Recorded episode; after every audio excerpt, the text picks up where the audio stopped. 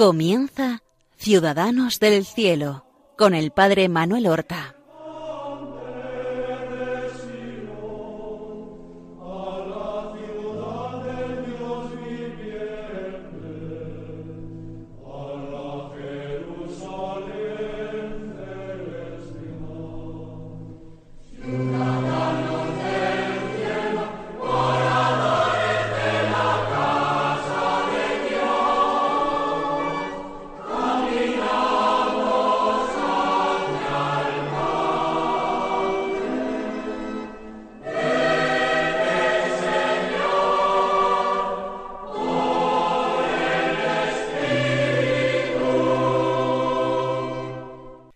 Buenos días, queridos hermanos.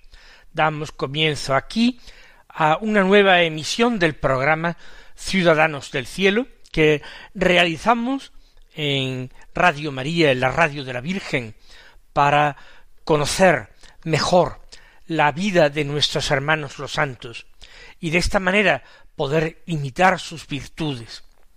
No digo ya admirar sus virtudes, sino imitarlas. Por supuesto, con la ayuda de la gracia. Estamos hablando, empezamos la pasada semana, de un santo mártir, de un gran mártir, Ignacio de Antioquía. Por supuesto, ese fuego martirial que le abrazaba, ese amor a Jesucristo encendido, no es simplemente decisión de la voluntad que se puede alcanzar por las propias fuerzas.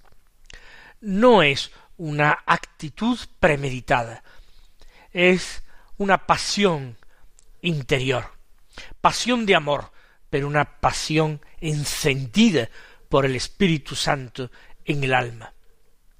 Por eso nosotros, escuchando las vidas de los santos, tenemos que mantenernos en una actitud de profunda humildad.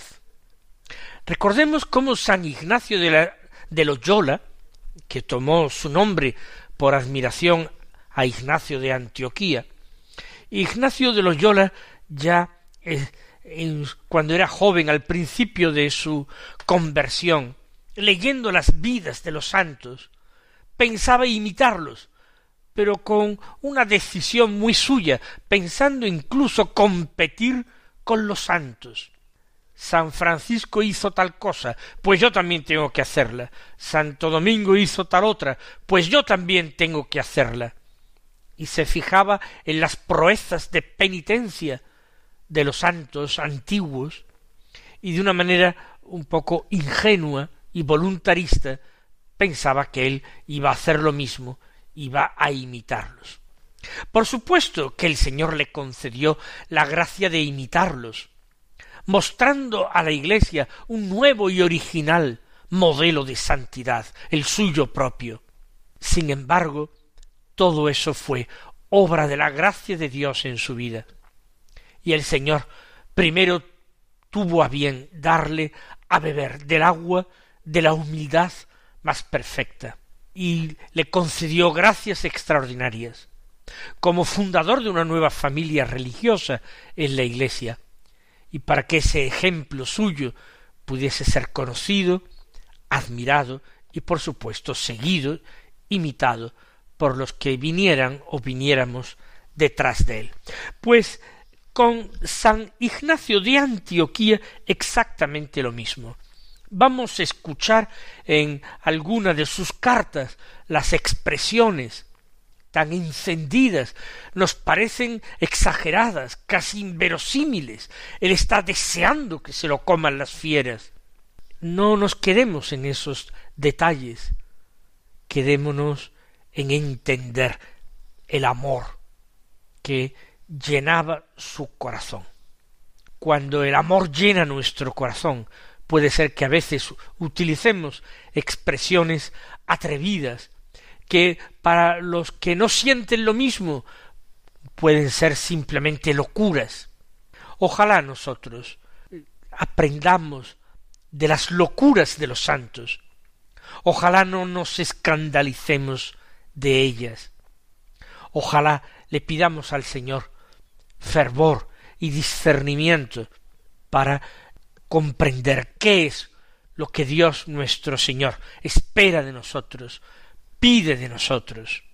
Recordemos también, y lo he dicho en alguna ocasión y lo volveré a decir más adelante, que la santidad no consiste solamente en hacer lo que Dios quiere, sino también en querer lo que Dios hace y conformarnos con ese grado de santidad que el Señor nos dé y con esa gracia particular que Él nos regale. Pues habíamos dejado a Ignacio de Antioquía a punto de comenzar el viaje. Él va con dos compañeros que morirán mártires un día antes que él. Se llamaban Zósimo y Rufo. Eran dos cristianos que igualmente habían confesado su fe y habían sido enviados a Roma para sufrir martirio. No sabemos exactamente si Zósimo y Rufo eran miembros de la Iglesia de Antioquía y por tanto diocesanos de Ignacio, o si habían sido capturados y hechos prisioneros en otras ciudades, en otras diócesis. Pero viajan con él y, como ya les decía en el programa pasado, un pelotón de soldados, son diez soldados que Ignacio compara a leopardos por su rudeza. Él dice cuantos más favores se les hacen, más crueles se muestran. Él besa las cadenas que lleva, porque va encadenado. Y el viaje comienza acudiendo al puerto de Seleucia, eh, puerto natural de Antioquía, para embarcar hacia Atalía, en el territorio de Panfilia, ya en el continente, en la península de Anatolia, en Asia Menor. Es una ruta que había seguido también San Pablo, y vamos a escuchar nombres de distintas ciudades por las que había pasado Pablo y había plantado el Evangelio Pablo. Ignacio se siente muy contento, porque se siente de nuevo un nuevo Pablo que camina hacia Roma para allí derramar su sangre por Cristo. Cuando llegan a Esmirna, que hoy es una ciudad turca, Izmir, todos los cristianos de la zona, que ya saben que el famoso obispo de Antioquía, una sede importantísima, una ciudad importantísima, salen para conocerle, para visitarle. El obispo de Esmirna morirá algún tiempo después mártir en la hoguera. San Policarpo, que había sido discípulo del apóstol San Juan, el autor del cuarto Evangelio. Pero no simplemente vienen fieles cristianos de Esmirna, de distintos pueblos y ciudades de los alrededores, se acercan, atraídos por esa figura sublime que marcha alegre al martirio, que renuncia a ser liberado, que les ruega encarecidamente que no hagan nada para eh, permitir su escapatoria, que él quiere sufrir martirio por Cristo. Allí en Esmirna se detienen algún tiempo después de ese viaje en barco, y él tiene tiempo de escribir algunas iglesias, entre ellas la de Roma, y recibir varias visitas. Vienen no solamente el obispo de Esmirna, el santo Policarpo, viene el obispo de Éfeso, el de Magnesia, el de Trales, todos para saludarle y edificarse con sus palabras. La carta que escribe desde Esmirna a Roma es importantísima, pero como ya he dicho, no es la única. Él escribe a los mismos esmirniotas para darle gracias por el recibimiento, por la acogida. Le, les dice, glorifico a Jesucristo Dios, que tan juiciosos os ha hecho. He visto que sois consumados en la fe inconmovible, como enclavados en la cruz del Señor Jesucristo en carne y en espíritu. pero es la carta a los romanos, la más famosa, la más hermosa, la más importante. Ignacio revela en esta carta que ya a principios del siglo II los cristianos veneran la sede de Roma como la primera y la principal entre las sedes de la Iglesia. Allí es donde ha dado testimonio de Cristo Pedro, y allí es donde también ha derramado su sangre Pablo, que son columnas de la verdad, columnas de la Iglesia. Por tanto, la Iglesia romana, rica ya en mártires, rica en una fe que siempre profesó, honrada con los sucesores del príncipe de los apóstoles de Pedro, es la Iglesia cabeza de todas las iglesias. Por eso él le escribe con particular atención, con particular detenimiento a esta iglesia romana. Ignacio es profundamente consciente de su debilidad. Él no es un hombre orgulloso que presume de valentía. Es alguien humilde, que descubre en esa condena inicua a morir arrojado a las fieras, descubre una voluntad de Dios, al menos una voluntad de beneplácito por parte de Dios. Dios no quiere el pecado, pero Dios permite ciertas cosas para sacar de los males bienes, bienes grandísimos. Esa es la voluntad de beneplácito de Dios. A Dios le ha placido, le, ha permitido.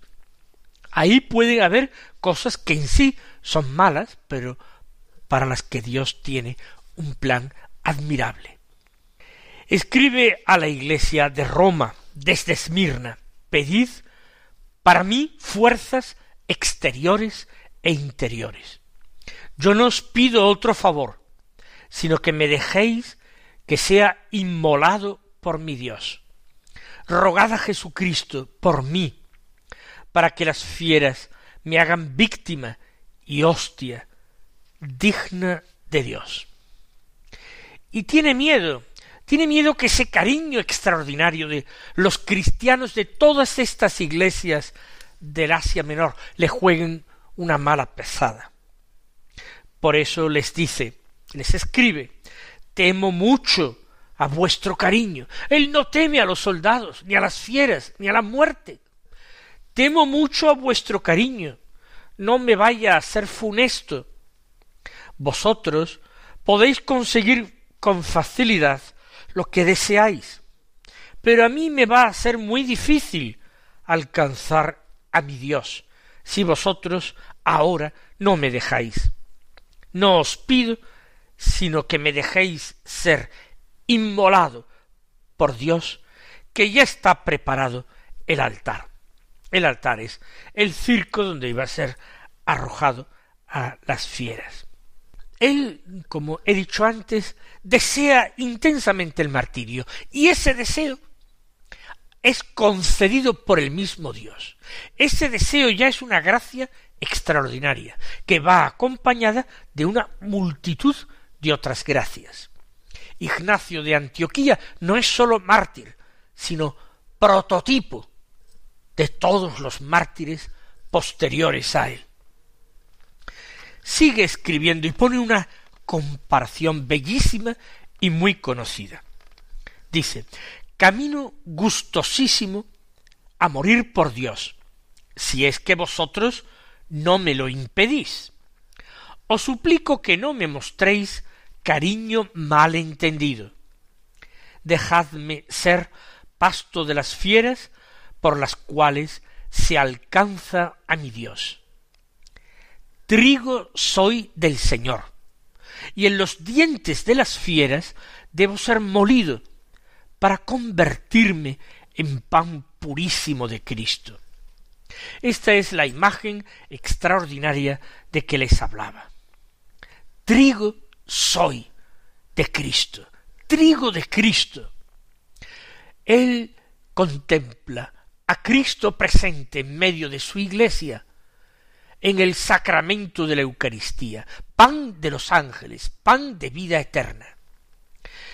El pan que se presenta en el altar para ser consagrado es fruto de la tierra y del trabajo de los hombres.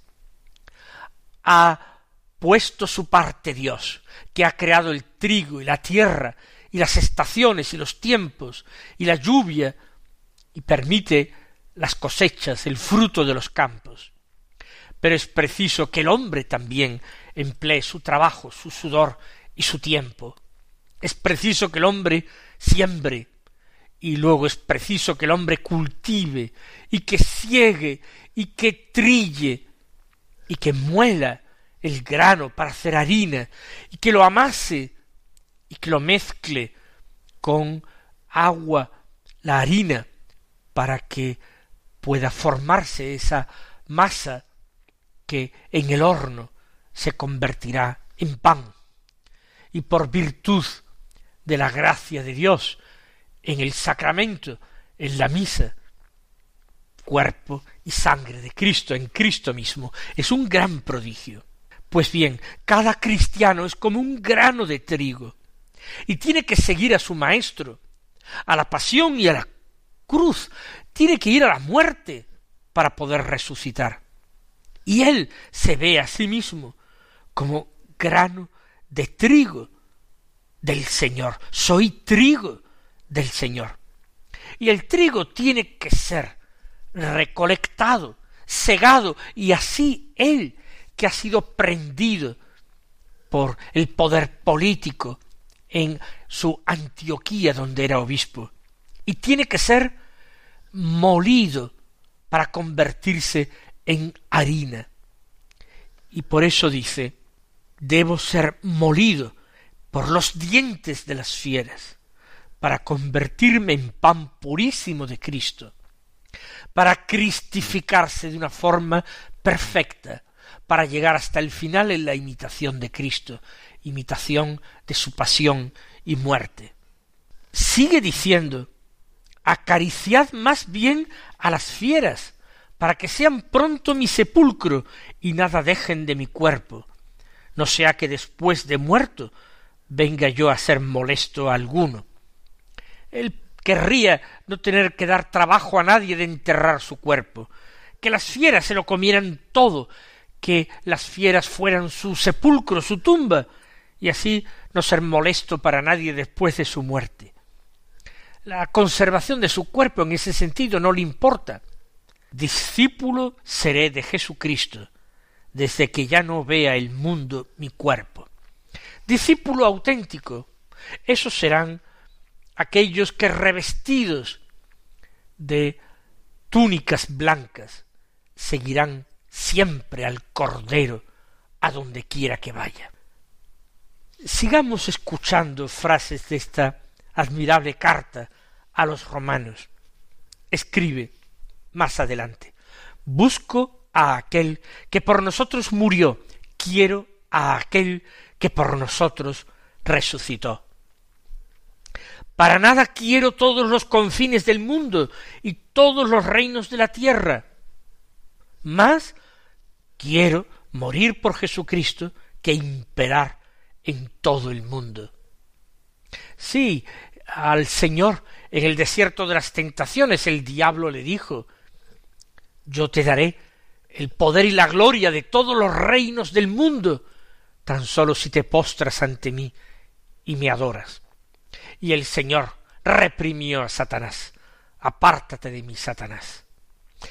Pero Ignacio, su discípulo, también enfrentado con el demonio, le dice que él prefiere, antes que todos los reinos de la tierra, seguir a Cristo, lo que implica ahora morir por Cristo. Eso preferible, dice, antes que imperar en todo el mundo.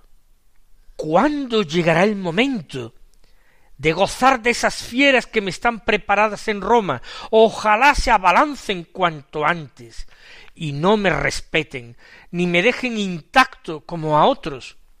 Pero si ellas se resisten y no quieren, yo mismo las hostigaré y violentaré. Yo sé lo que me conviene sigue diciendo a los cristianos, ahora empiezo a ser discípulo de Jesucristo. Después de esta parada más larga en Esmirna, siguieron hasta Troade y allí escribió tres cartas más. De allí siguen hasta Filipos, evangelizado por Pablo, y atraviesan la región de Macedonia ya en el continente europeo. Y en Grecia embarcan para Roma, como un día también Pablo cautivo. Embarcan para Roma. Y llegan allí, en Roma, en el año 107. Se celebraban fiestas en honor de Trajano, que había derrotado a los dacios en el año 106 y conseguido brillantes triunfos expandiendo el imperio.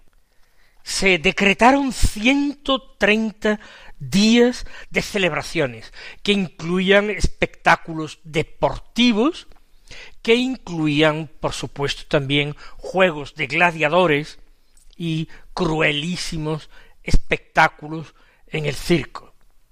Llegan a tiempo. De hecho, es el final del año 107, están terminando estas celebraciones.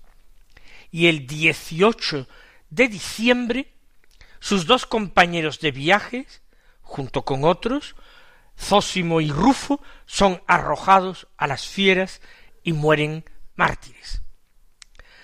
Más tarde, he dicho el día anterior, dos días después, el día 20 de diciembre del año 107, Ignacio de Antioquía, junto con otros cristianos, es a su vez arrojado a las fieras. Santos padres de la iglesia de la época escriben acerca de su martirio. Policarpo, que lo ha saludado, Ireneo de León, Orígenes.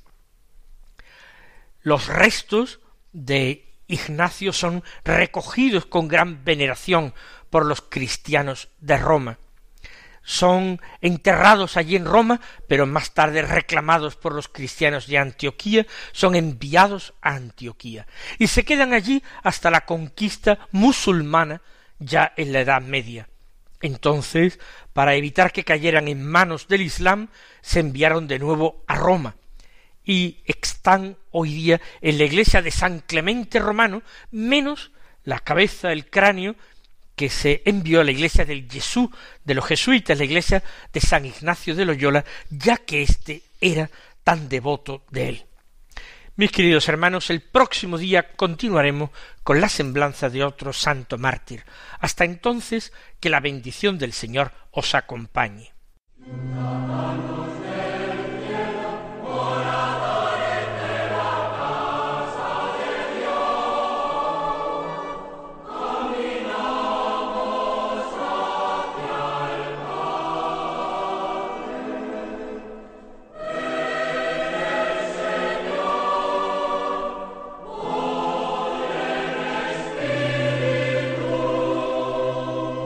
Han escuchado en Radio María Ciudadanos del Cielo con el Padre Manuel Horta.